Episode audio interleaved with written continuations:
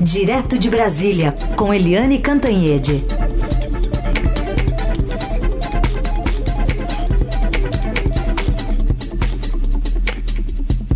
Oi, Eliane, bom dia. Bom dia, Heisen, Carolina, ouvintes. Bom dia, Eliane. Queria que você começasse falando sobre a caravana de ontem, a pé e na contramão. A pé e na contramão. É o título da minha coluna hoje. Adoramos o título.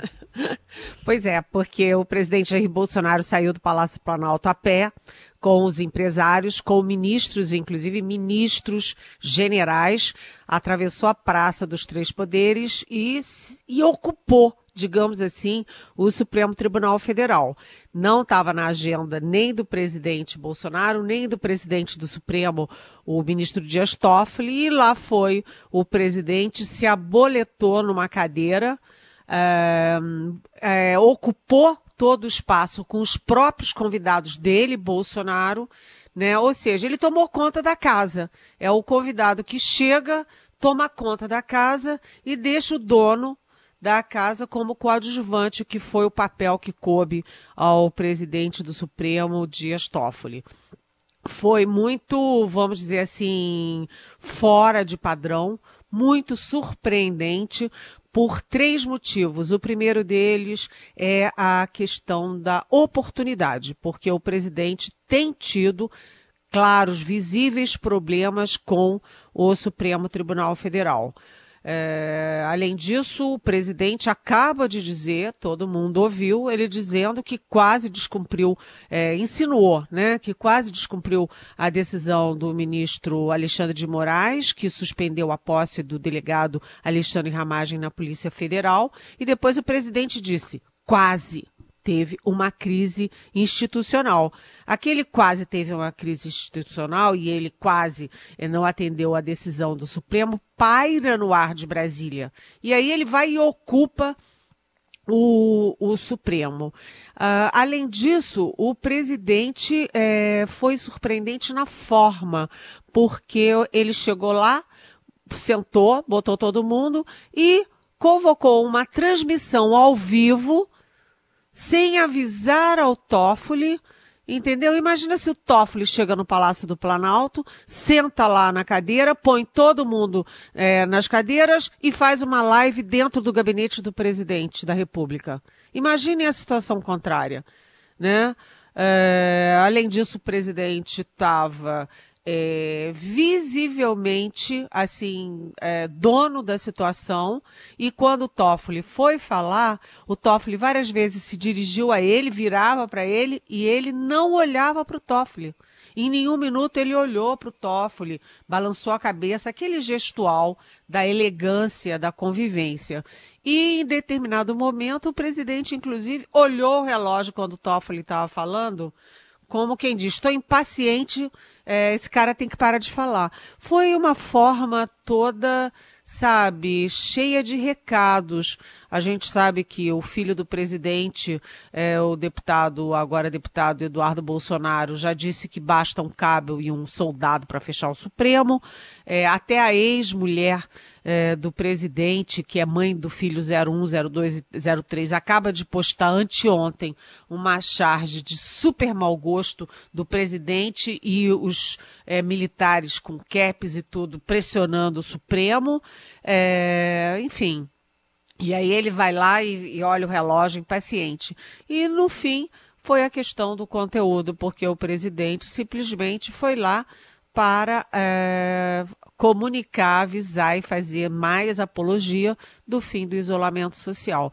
Sinceramente, esse, essa reunião de ontem entra para a história como um, o que não se deve fazer institucionalmente. É, os ministros do Supremo ficaram muito assim, sabe, é, chocados com tudo isso e eles só tentaram preservar o Toffoli, porque o Toffoli ficou sem alternativa. Ele não podia dizer para o presidente não venha, não podia dizer para o presidente não sente aí, não podia é, impedir a transmissão uh, que foi feita ali naquele momento. Agora, eh, um dos ministros uh, com quem eu conversei ontem falou uma frase muito forte. Pena que eu já tinha fechado a coluna, não deu para incluir, mas eu incluo aqui na nossa Rádio Eldorado, porque esse ministro falou que o presidente da República está buscando sócios para carregar uh, as alças dos caixões. Uhum. E, e, ontem, né, Eliane, até numa entrevista que você também fez na Globo News com o Rodrigo Maia, presidente da Câmara, ele disse que se fosse, no caso dele, o presidente ligar lá, ó, oh, tô indo aí com os empresários, ele não ia aceitar, né? É, o, o, Rodrigo Maia, na entrevista na, no Globo News em Pauta, que é o meu programa, já vou fazer ali uma propagandazinha, das 8 às 10 da noite na Globo News. O Rodrigo Maia, presidente da Câmara, respondeu o seguinte: não, se viesse aqui, o presidente sim entrava, mas os 30 não, porque tem uma regra de segurança, uma regra sanitária contra aglomerações. Portanto, aqui não. Muito Foi um bem. recado bem Só claro, isso, né? É. Bem isso. claro. Sem contar que bateu na porta errada também ontem, porque o Supremo, enfim, só toma decisões quando alguém entra com uma ação lá, né? Alguém provoca o Supremo e ele decide, né, Eliane? Tem isso Exatamente. também. Exatamente. Aí o Supremo já tinha decidido que cabe aos estados e municípios a autonomia para decidir o que fazer em caso de pandemia para conter o coronavírus. Bom, mas na saída, Eliane, o presidente falou aí de outros setores aí que ele ia colocar como atividade essencial e voltou a usar termos médicos, né, para se referir à economia. Exatamente. Logo após, o presidente tomou uma decisão prática. Ele saiu do Supremo e tomou uma decisão prática para agradar os, eh, os empresários, grandes empresários que foram com ele ao Supremo. E então o presidente soltou ontem uma nova lista de setores essenciais, que são setores da indústria eh, e setores da construção civil. E, e, isso significa o seguinte, que esses setores é, ficam livres do isolamento. E mais uma vez aqui eu cito o Rodrigo Maia, é, porque o presidente disse que a indústria está na UTI. Né? Mas na verdade é, os, as pessoas não estão só na UTI, né? As pessoas estão na UTI e estão morrendo, estão sendo enterradas, é, como o presidente do, da OAB falou, da a Ordem dos Advogados do Brasil, é, os, uh, ok, é, os, os CNPJs estão na UTI, mas os é, CPFs é que estão morrendo. E o Rodrigo Maia, é, também na, na entrevista, ele disse que quem deveria decidir, o presidente deveria decidir essas coisas de liberar setores, etc., não cercado por industriais, mas sim cercado pelos é, pelo ministro da Saúde e por médicos e especialistas em saúde.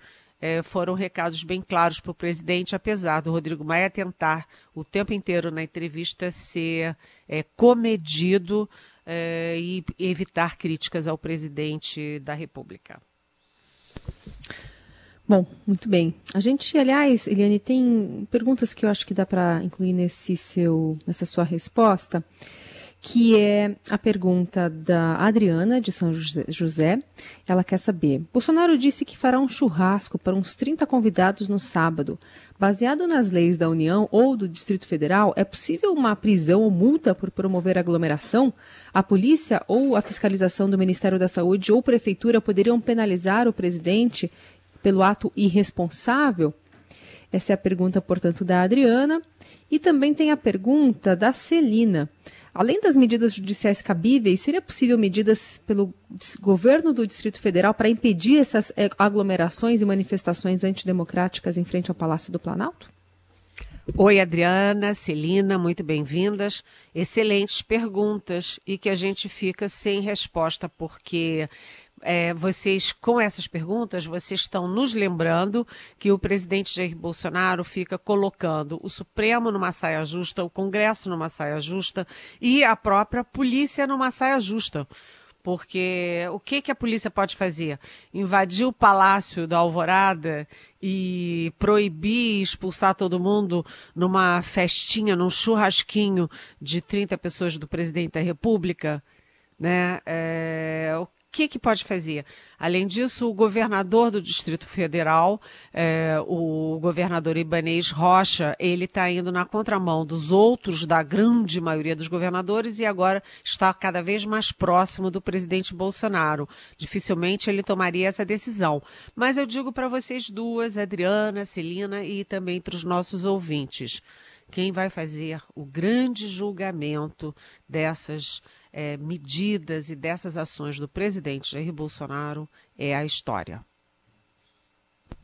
Muito bem. E enquanto a gente acompanha tudo isso, né, Eliane, os mortos aí pelo coronavírus chegando à casa dos 10 mil, né? Mas pelo menos a gente vê uma discussão já entre governadores e o ministro da Saúde de lockdown. Hoje, por exemplo, começa a valer em Fortaleza. Pois é, a gente já tem lockdown no Maranhão, já tem lockdown em 10 estados do é, cidades do Pará e agora também o lockdown em Fortaleza. É, por quê? Porque você tem todas as condições adversas. Você tem o, a, a, o isolamento social as pessoas não estão cumprindo, até porque se o presidente da República fala em churrasco, abre setor, todo dia faz aglomeração, as pessoas têm uma orientação para não cumprir o isolamento social. Aí você tem o colapso da saúde, das UTIs, dos leitos, dos hospitais, não tem é, pessoal médico suficiente para atender todo mundo. Você tem o colapso do próprio sistema funerário. Né? Então, os governadores não têm saída, tem que tomar, fazer o lockdown, que é uma medida muito mais dura, não é só uma orientação para as pessoas ficarem em casa espontaneamente, mas é uma determinação, uma obrigação das pessoas ficarem em casa e só saírem em casos excepcionais ou quando são de setores essenciais.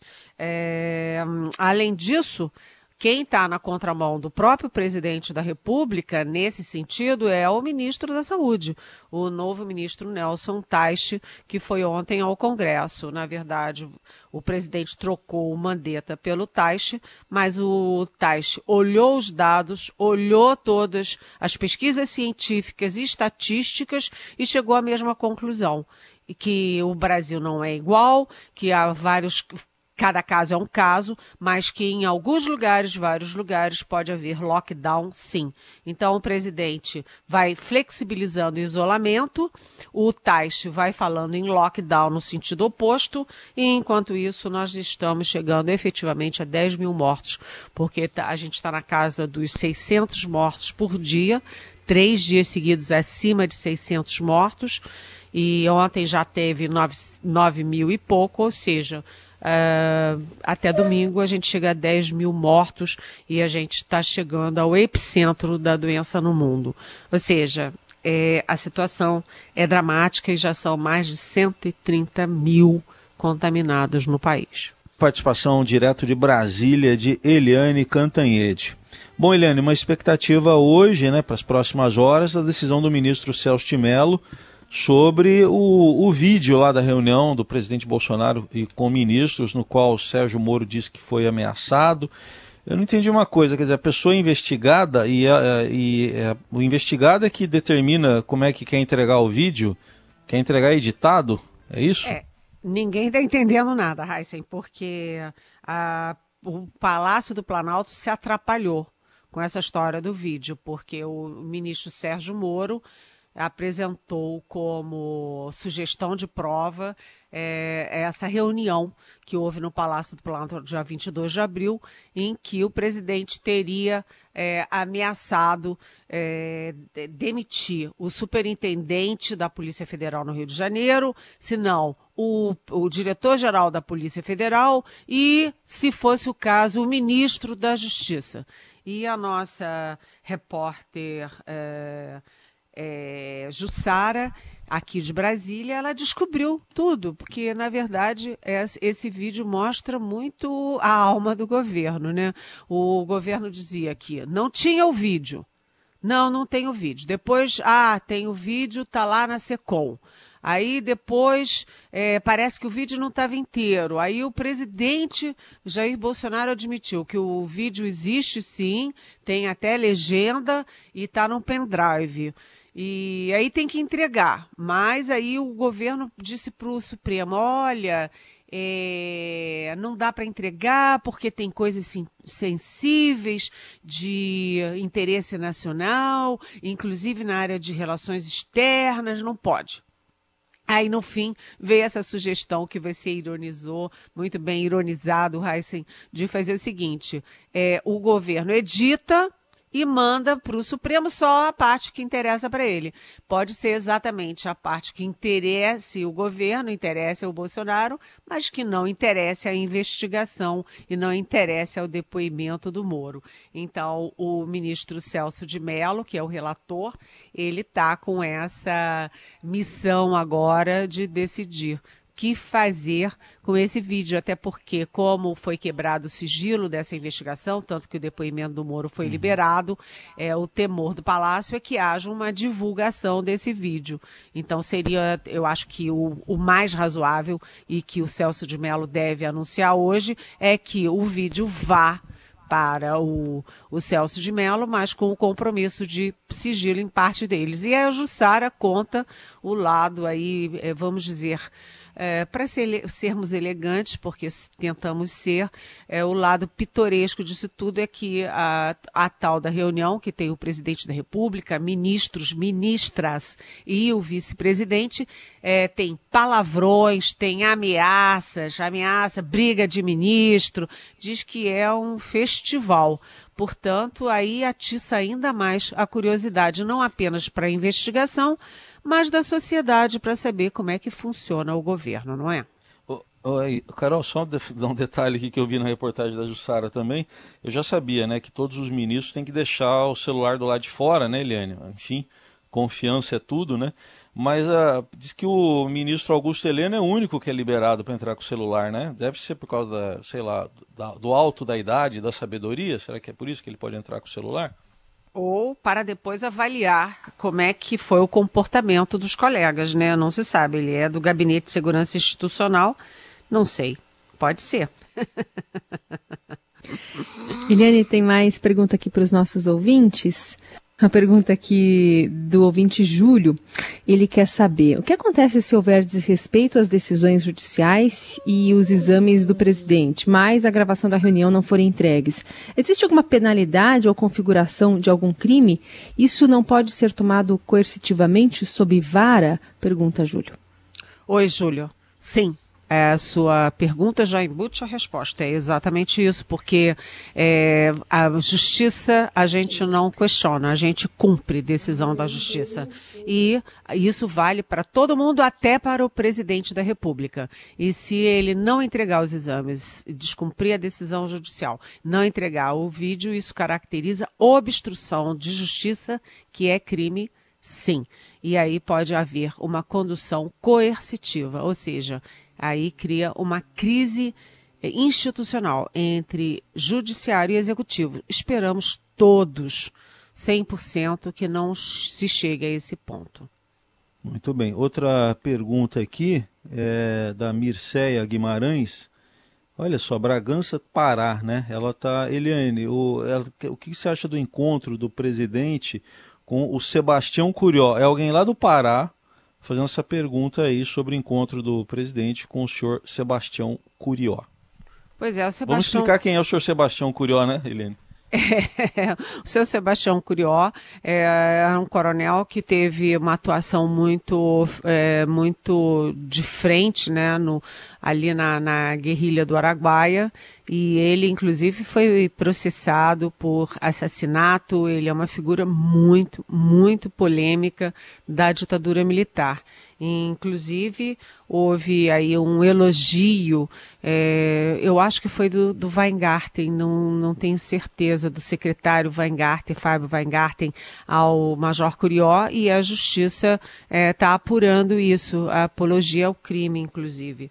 É, foi muito polêmico, mas se o presidente da República, Mirceia, elogia Pinochet, é, elogia Stroessner, elogia é, o, o, brilhante Ustra, eu acho que faz parte, né? Está dentro do contexto aí ele receber e homenagear o Major Curió.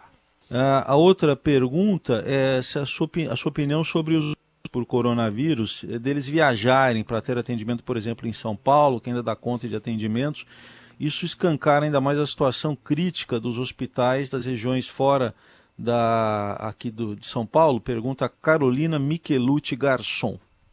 Oi, Carolina.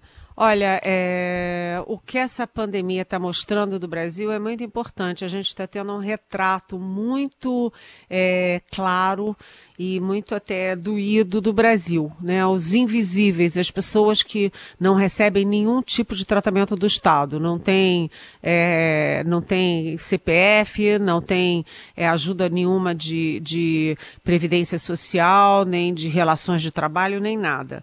E também está mostrando como o sistema de saúde do Brasil está falho. Aliás, o sistema de saúde do mundo inteiro foi pego de surpresa com essa pandemia, não é uma exclusividade do Brasil. Mas o Brasil Brasil sofre mais e o Brasil é muito desigual. O próprio São Paulo tem muita dificuldade. Você está vendo que os leitos de São Paulo estão com uma ocupação altíssima, as UTIs estão com uma ocupação altíssima. Ou seja, é, não adianta as pessoas virem de outros estados, porque é, isso não vai garantir é, tranquilidade para ninguém. Agora, a situação é dramática, todo mundo corre para tentar se salvar e a gente vai vendo que quem tem mais dinheiro, quem tem mais condição, tem mais direito à vida também. Quem não tem, é, a gente está vendo o que está acontecendo, né? Muito bem. É isso. Eliane, nos, nos, nos resta desejar a você uma boa sexta-feira e segunda-feira a gente volta a conversar aqui no Jornal Dourado. Bom fim de semana. Bom fim de semana. Beijão.